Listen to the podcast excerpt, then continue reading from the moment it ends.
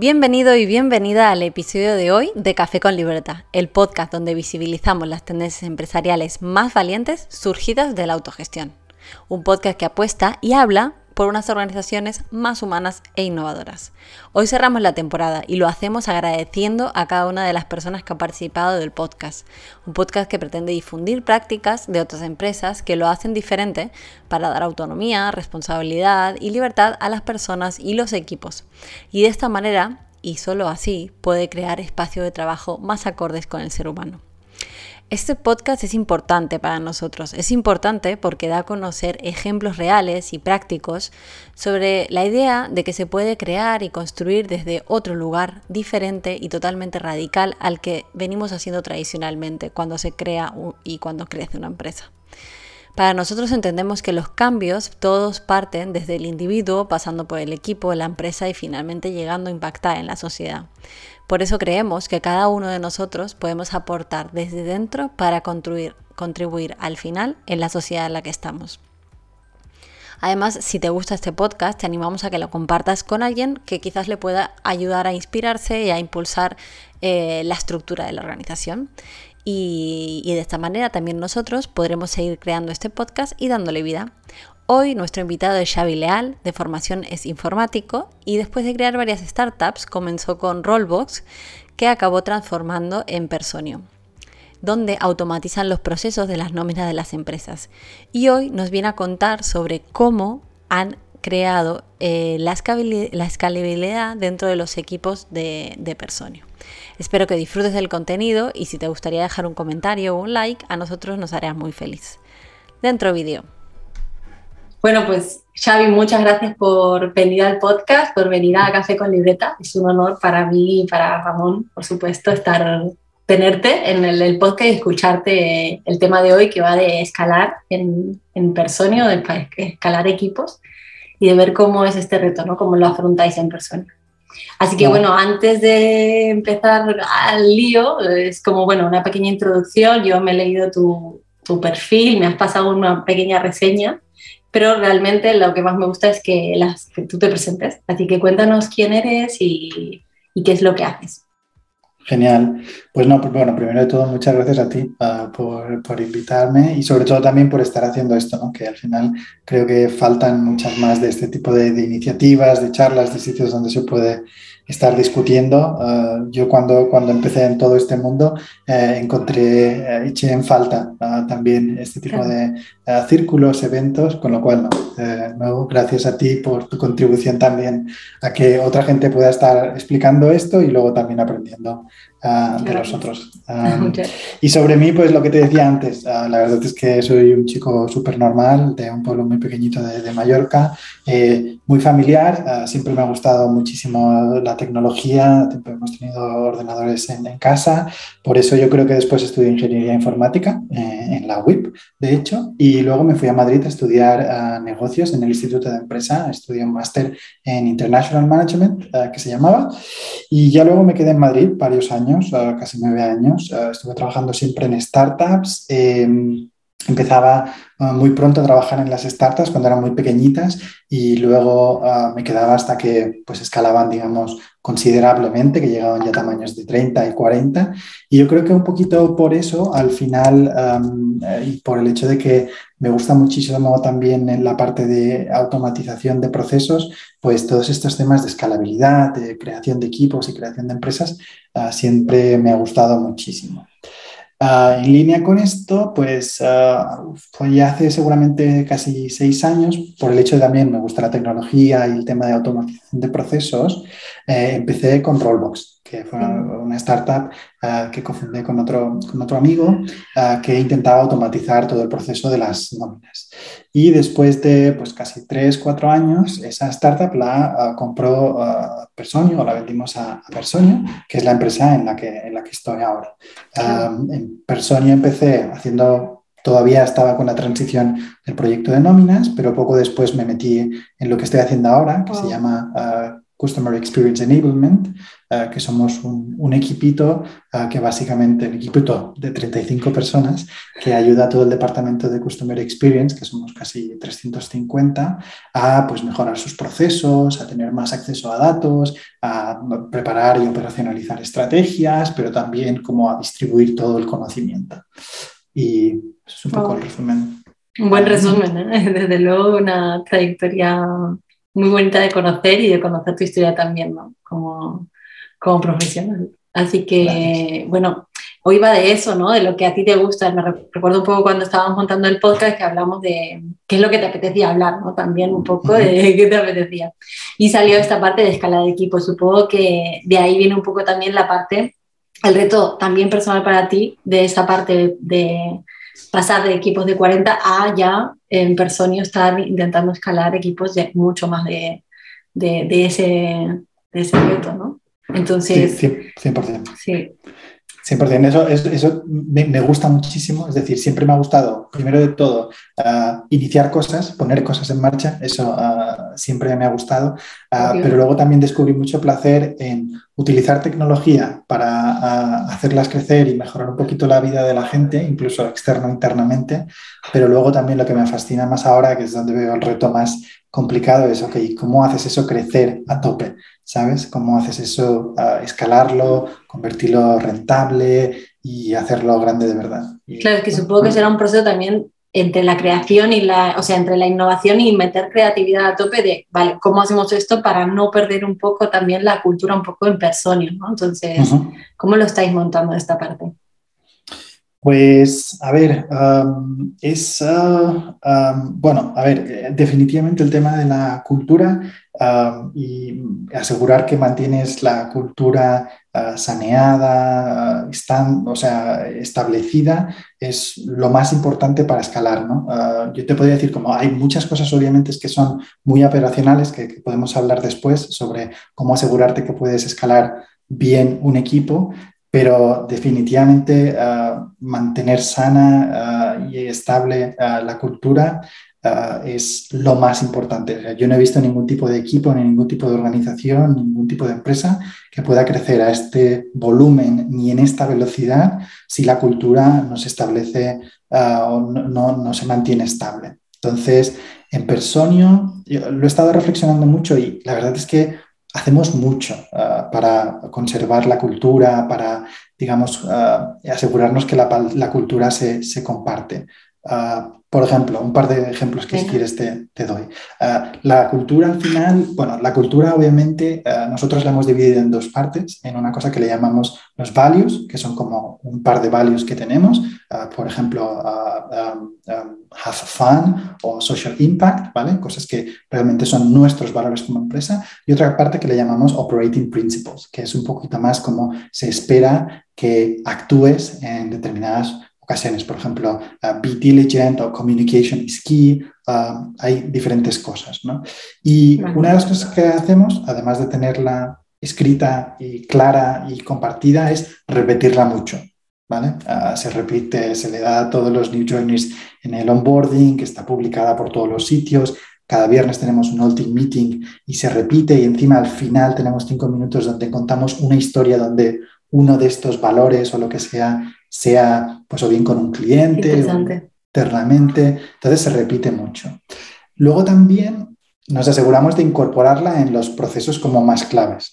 Ah, yo diría que el proceso más clave al final es la contratación. Entonces, ah, nuestra contratación, nosotros como hiring managers, digamos la persona que, entrevista a todos los candidatos, ah, al final de la entrevista o cuando nosotros tenemos que rellenar nuestras notas en, en, Personio, ah, siempre se nos pregunta cómo hemos visto como determinados valores y encima intentamos como separarlo, ¿no? Por ejemplo, a lo mejor a mí me preguntan, pues, uh, do you feel like, ¿tú crees que esta persona ah, representa, tiene una buena comunicación o representa bien nuestros valores? Entonces, en todo nuestro hiring process revisamos si creemos que esa persona conecta bien con nuestros valores y nuestros operating principles.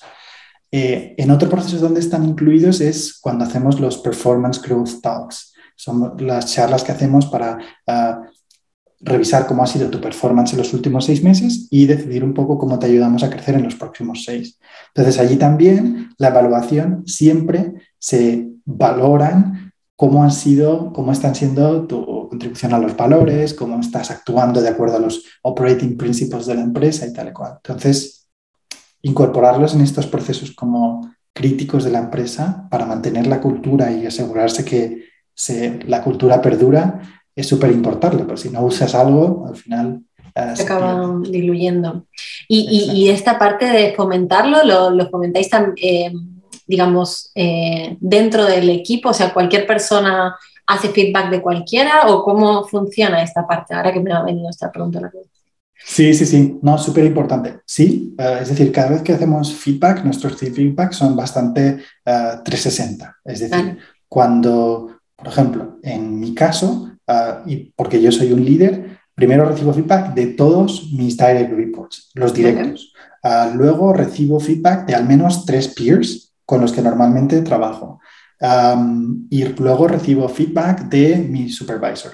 ¿Vale? Entonces, y de la misma forma yo doy feedback de otros y tal y cual, con lo cual recibes ah, una visión bastante 360 y de nuevo, siempre también intentando ser concreto, intentando ser súper objetivo, cosas con ejemplos y luego también intentando ser constructivos y trayendo siempre los valores y los operating principles que tenemos como cultura para de nuevo seguir, mm, asegurarnos que tenemos, utilizamos la cultura como referencia clara de cómo actuar y cómo hacer las cosas.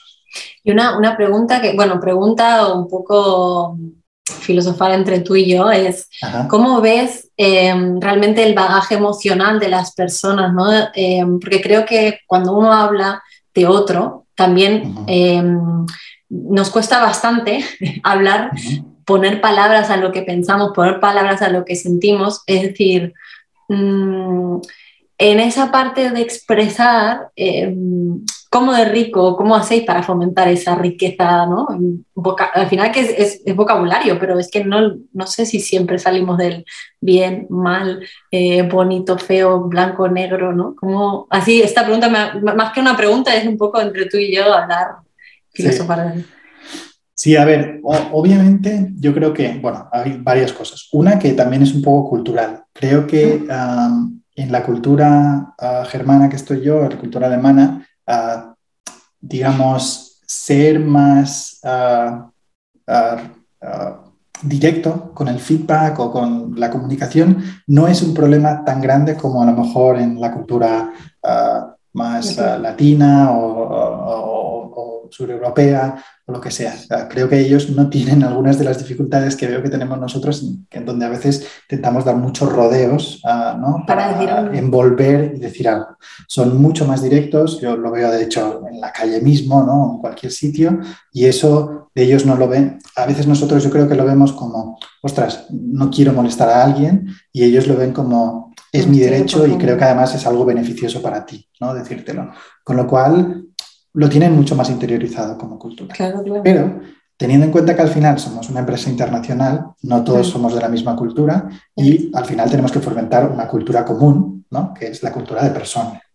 Entonces, al final, de hecho, es uno, ya no lo es exactamente, pero ha sido hasta hace poco uno, uh, un valor de la empresa, un, teníamos un valor o un operating principle que se llamaba embrace feedback. Ah, donde al final lo que estábamos intentando decir es, es importante dar feedback, pero es importante también coger ese feedback e intentar mejorar, porque otro de los valores que todavía tenemos es seek to improve, ¿vale? Que es, ah, pues, esto, simplemente intenta ver cómo puedes mejorar. Otro de los valores que tenemos es transparency, con lo cual es súper importante que al final, cuando haya cualquier situación de conflicto, de disconformidad, de que no te encuentres cómodo, directamente seas súper directo, sea quien sea, se lo digas, lo intentes verbalizar, comunicar y hacemos mucho hincapié en todos los niveles, en que la gente sea directa, en que se dé mucho feedback, en que las cosas se hablen y que al final no haya como elephants in the room, ¿no? que no haya cosas escondidas o heridas abiertas, porque al final, ya te digo, dañan la cultura, dañan el ritmo de la empresa y todo eso. Con lo cual yo creo que y luego hay miles técnicas. Por ejemplo, nosotros ahora tenemos algunas personas a lo mejor que les cuesta más dar feedback, con lo cual hay un framework que creo que se llama AID, ¿no? Ah, creo que es AID, que es ah, sobre cómo deberías también dar feedback, siempre buscar un ejemplo, intentar poner el efecto que tuvo sobre ti y luego intentar explicar cómo lo habrías o cómo lo desarrollarías. intentar objetivizar la situación para poder transmitir la emoción. Correcto. Y para gente, por ejemplo, que le cuesta a lo mejor un poquito más dar feedback, pues a veces lo que yo he intentado como líder es decirle, vale, pues mira, a partir de ahora, en los próximos meses, cada semana quiero que busques. A ver, dar buen feedback siempre es más fácil, lo que cuesta es dar, digamos, crítica, ¿no? O a lo mejor feedback para mejorar. Entonces, les pido expresamente que siempre preparan a lo mejor una o dos puntos de crítica y que o menos den a mí o se los den a un compañero o algo así, ¿no? Y practicar un poquito con eso. Creo que también hay miles de cosas ¿no? que se pueden hacer para fomentar ese espíritu crítico. Y, voy a intentar reconducir un poquito la entrevista porque me he ido a la parte más eh, emocional, pero vámonos otra vez a la parte de la escalabilidad. Eh, entonces, eh, una de las cosas que hablábamos cuando preparábamos la entrevista era cómo, o sea, esta parte que nos has dejado muy clara de cómo estáis trabajando la cultura para sentar esas bases y que ya la escalabilidad sea como más certera. pero cuál es la visión de esta escalabilidad, ¿no? ¿Hasta qué punto queréis crecer en persona? Bueno, yo creo que al final no, hay límite, ¿no? Ah, al final nuestra ambición realmente es crear un producto ah, que realmente ayude a otras organizaciones ¿no? a tener mejores procesos, a poder dar una experiencia mejor a sus trabajadores. Y yo creo que al final nuestra ambición es tan, grande, ¿no? Y, al final ah, ah, estamos tan, yo creo veo, veo tanta, pasión y motivación en la empresa que, ya te digo, creo que la escalabilidad, nosotros no nos ponemos límites. Es cierto que hay ciertos límites que te pone, pues, esto al final, el talento es limitado, ¿vale? El tiempo es, limitado y los mercados tienen su, tiempo, ¿no? Las negociaciones, las empresas, pues hay unos tiempos de, ventas, de decisiones, tal y cual, Con lo cual, al final, por ejemplo, en estos últimos años, eh, cuando yo me incorporé a Personio éramos como unas 200 personas, a final de este año deberíamos ser como unas 1.700, eh, en tres años hemos ido muy rápido, pero lo que se puede ver, que se ve en todas las empresas, es que hay determinados momentos en que organizativamente y de nuevo por el mercado y por uh, features y por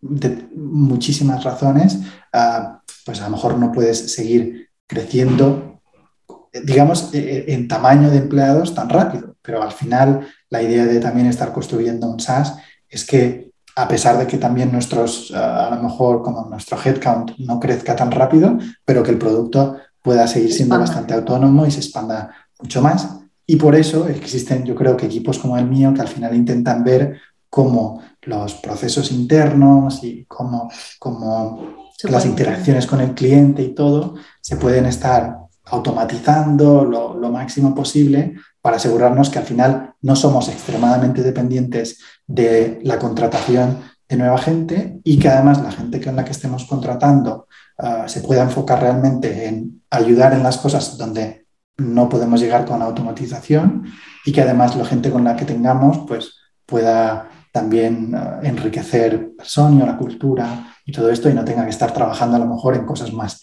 tediosas que no añaden demasiado valor tampoco para su crecimiento.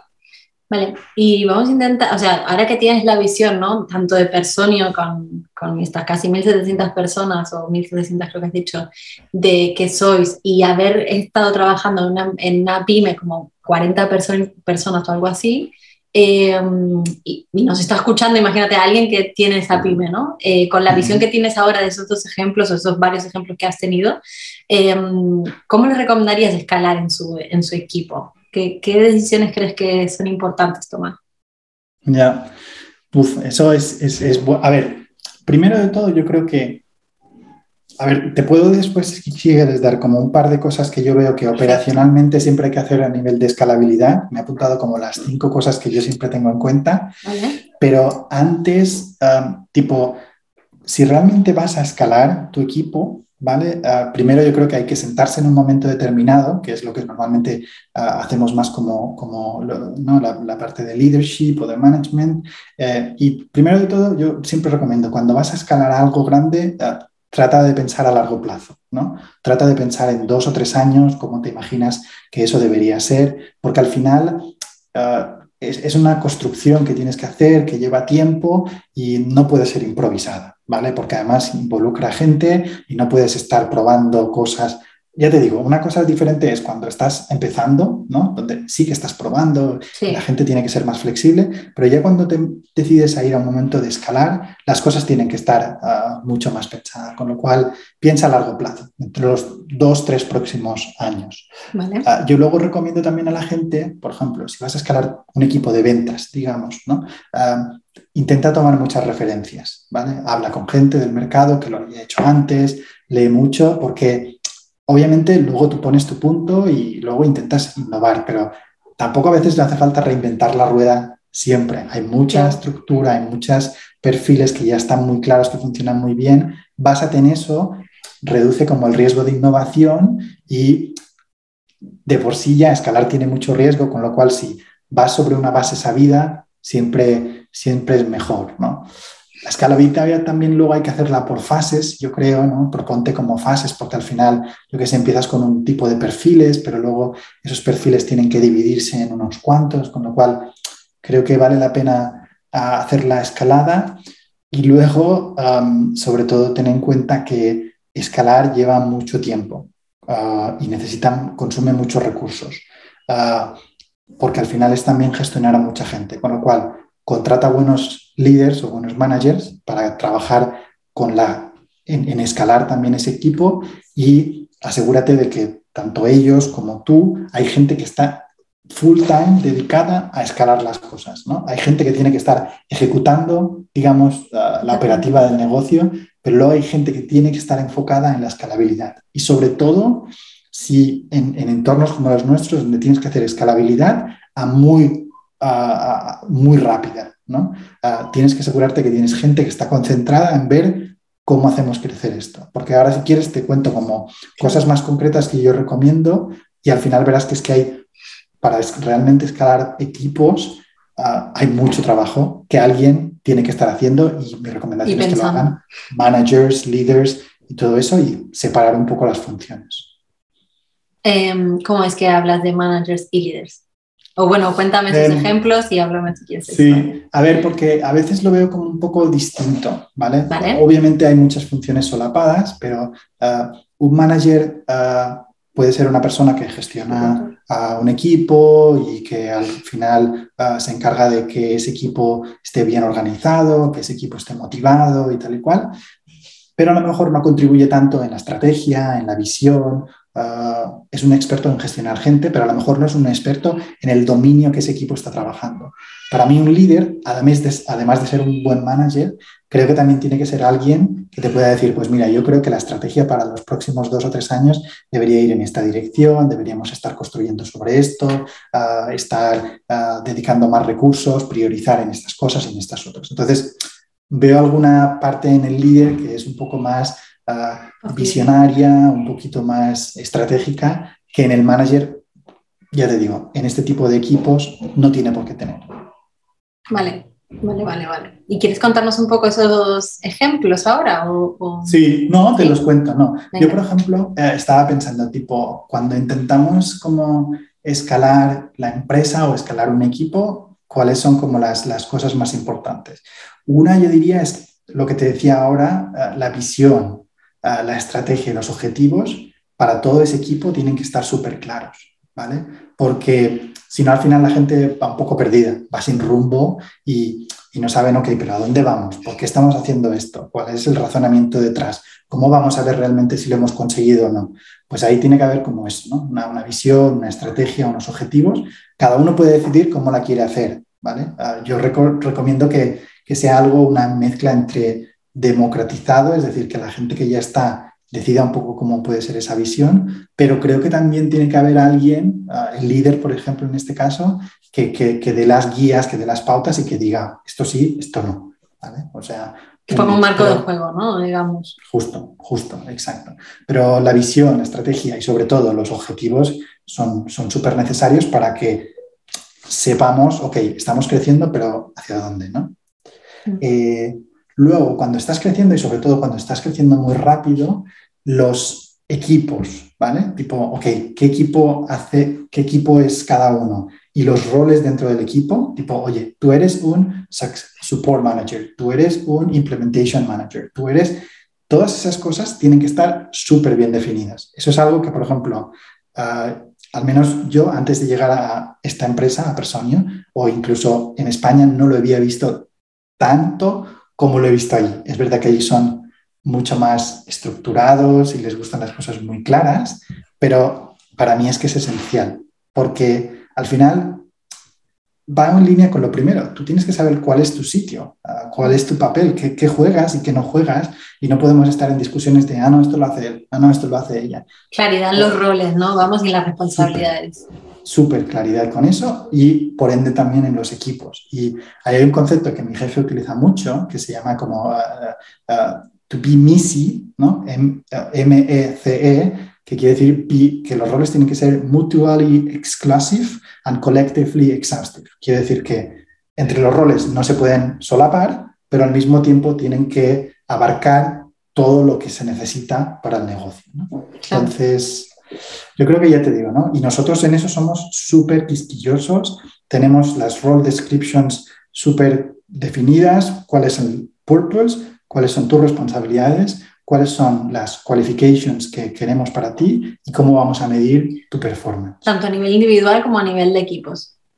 Sí, 100%. A nivel individual, porque tenemos tu role description, y a nivel de equipo, porque hay métricas de equipo, porque hay la misión del equipo, la visión del equipo, ah, los roles del equipo, bueno, toda lo que yo llamaría como a lo mejor como el operating model, ¿no? Le llamamos mucho como el operating model. Ah, y eso para mí es un segundo punto que también tiene que ser básico para escalar uh, equipos bien.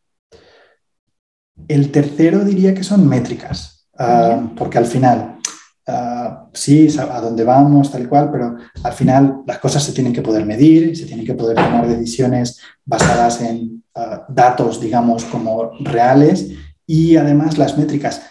Mucha gente las utiliza como para control, ¿no? Para decir, a ver cómo estamos trabajando, cómo estamos desarrollando, pero para mí trabajan, sirven mucho para foco. Yo, si soy, si trabajo para ti y tú me dices, mira, es que quiero que conseguir que hagamos, em, yo qué sé, que, a la semana contestemos 3.000 tickets, pues eso es súper claro, ¿no? Eso se puede dividir por equipos, se, se, puede medir si realmente lo estamos haciendo, si no, y de eso se derivan muchas discusiones y muchos aprendizajes que luego se tienen. Con lo cual las métricas son súper importantes. Eh, el cuarto que he pensado eran ah, procesos y modelos. Al final también dedicamos mucho tiempo y lo documentamos cómo es que internamente, ah, pues yo qué sé, cómo otra persona nos pide ayuda, ah, cómo es nuestro proceso de onboarding de nuevos trabajadores, cómo se hace, pues lo que te estaba describiendo antes, cómo es el proceso de dar feedback, pues todos estos procesos, todos estos frameworks, todo lo que utilizamos internamente, ah, cómo, se, cómo se crea un ticket, bueno, mil cosas, yo creo que al final vale la pena ir invirtiendo en que estas cosas queden claras, porque ya te digo, al final la escalabilidad es una cosa que, es recurrente, que luego se va, va creciendo, va creciendo, va creciendo, con lo cual ah, estas cosas tienen que estar para mí claras y, documentadas.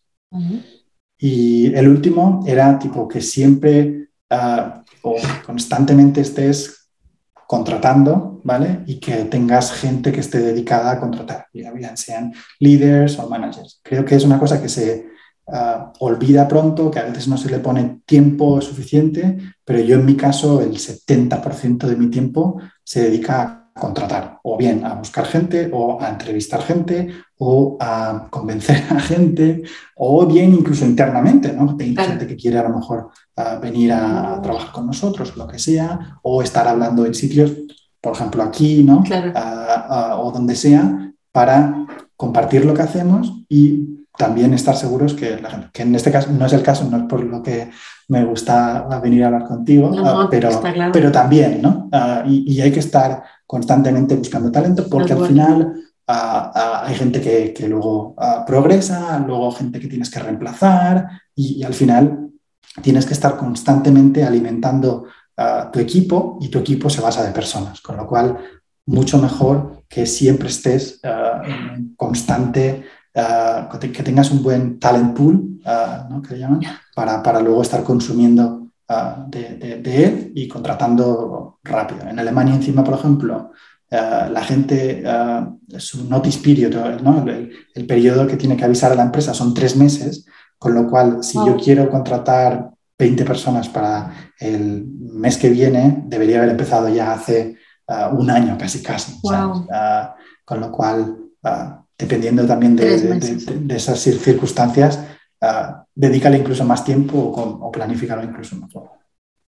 Yo, eh, bueno, por todo lo que nos has contado en este ratito y con los cuatro o cinco minutos que nos quedan, eh, sí que recojo ¿no? esa parte de personio, de cultura, de cómo intentáis mantener esa parte de la cultura con la escalabilidad, pero teniendo muy claro eh, la consecuencia que al final es también generar esa rentabilidad, esa productividad, esa felicidad en los trabajadores, ¿no?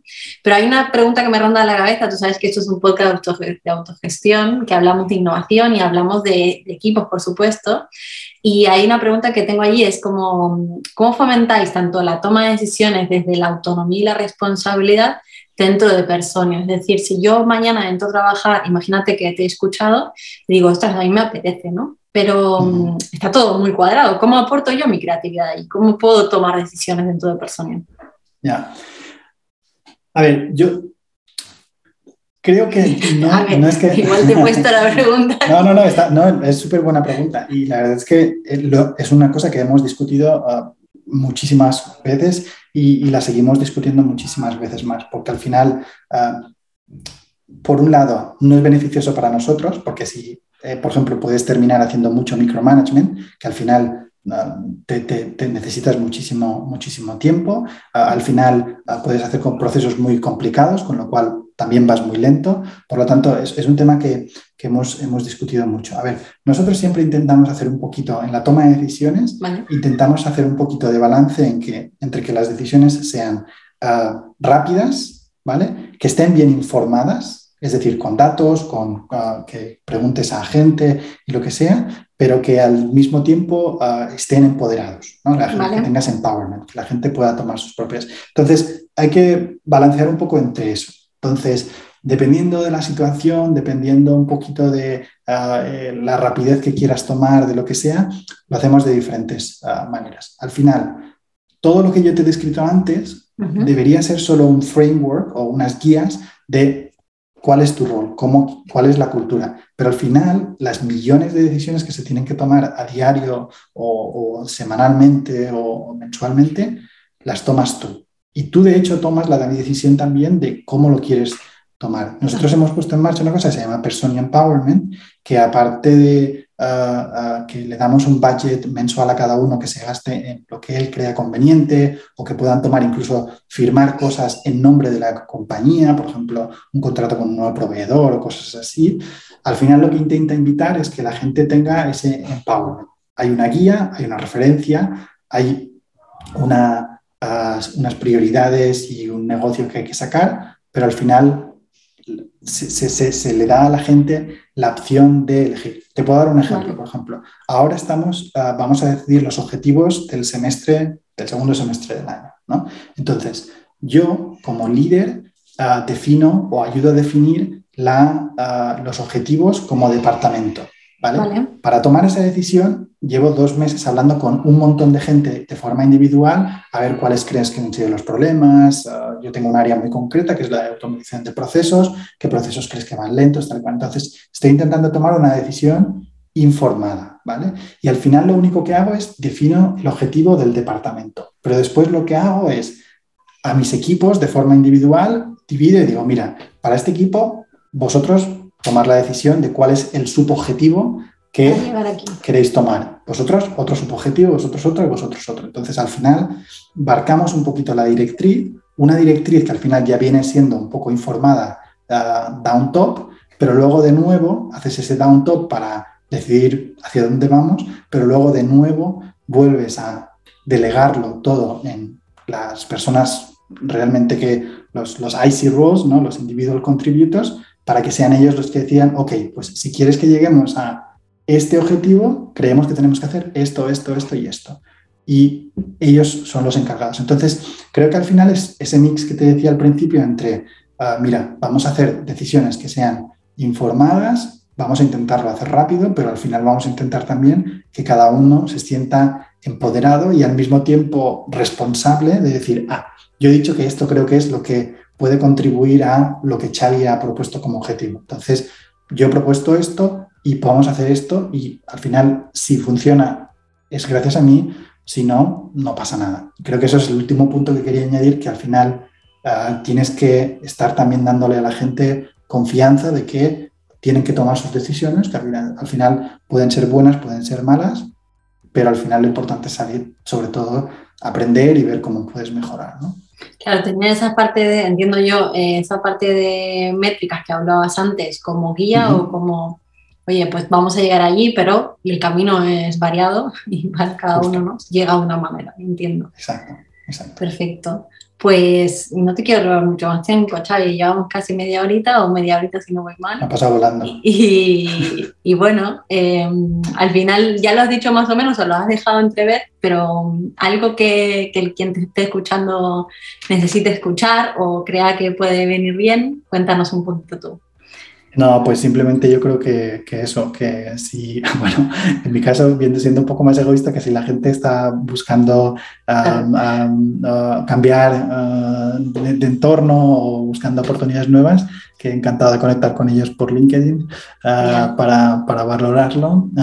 y Person es un gran sitio para trabajar, um, pero por otro lado, nada, que espero que la gente siga uh, disfrutando vuestro podcast, uh, viniendo y participando más y que al final en Mallorca, en España y en el mundo entero, pues podamos, uh, no sé, compartir un poquito más de conocimiento y, y, animar a la gente a que monte cosas, a que innove y a que... Desde luego, yo es muy curioso, pero aquí en Mallorca siempre hay muchas personas referentes alrededor del mundo de innovación Seguro que en Madrid y en tal mucho más, pero mm, en Mallorca me encuentro mucho, mucho potencial. Eso es bueno. Así que muchas gracias por tu tiempo, gracias Xavi por venir y, uh, y, nada, que espero que los invitados lo hayan disfrutado, lo que estén escuchando. Igualmente, gracias. Y hasta aquí el podcast de hoy. Nos vemos en los próximos capítulos.